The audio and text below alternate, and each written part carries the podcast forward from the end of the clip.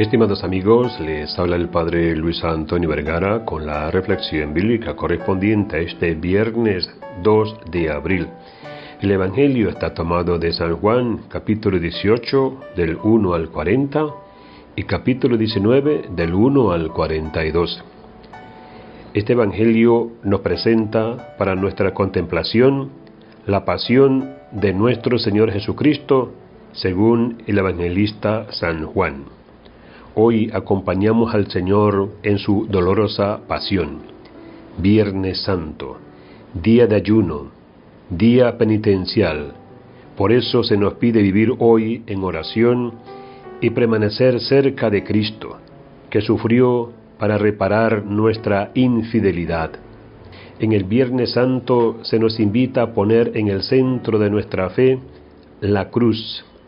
Ella es la sede del mayor amor. La liturgia nos llevará a la oración de la cruz, donde estuvo clavada la salvación del mundo. La cruz es el trono y la mayor cátedra de amor.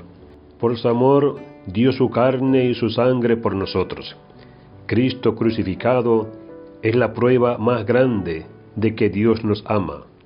Jesús nos ama hasta el extremo. En Él Dios nos ofrece de manera misteriosa y gratuita su amor. En Él cada uno es amado con un amor personal, apasionado, fiel, sin límites. La muerte de Cristo en la cruz da a nuestra vida un nuevo horizonte y una orientación decisiva. Creer en Cristo es poner en el centro el amor, es responder al don del amor de Dios. La muerte de Cristo en la cruz nos invita a vivir la vida como una entrega para los demás. En la pasión, según San Juan, aparecerá la Madre de Jesús con las otras mujeres y el discípulo amado estaban junto a la cruz. Estaban allí como siervos ante su Señor. La Madre de Jesús está presente en la hora que finalmente ha llegado. Por esto, aquel que permanece fiel al Señor en su muerte es el discípulo amado.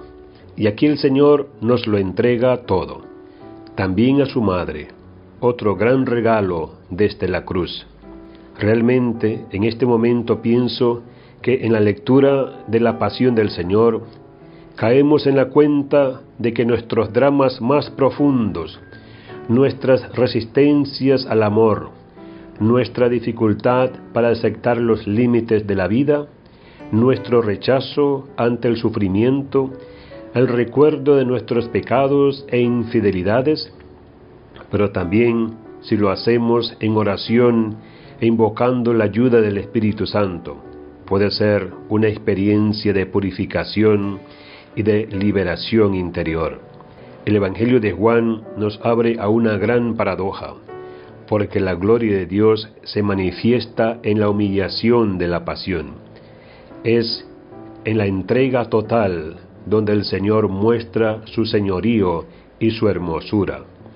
A la luz de los relatos de la pasión, podemos decir que Jesús soportó en la cruz no solamente el dolor físico, sino toda la variedad de angustias que suelen pasar por nuestro corazón humano.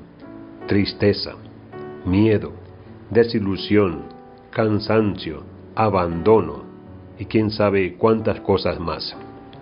Pero no nos tenemos que olvidar que María está al pie de nuestra cruz para alentarnos en nuestros momentos de dolor y de sufrimiento. Que Dios les bendiga a todos.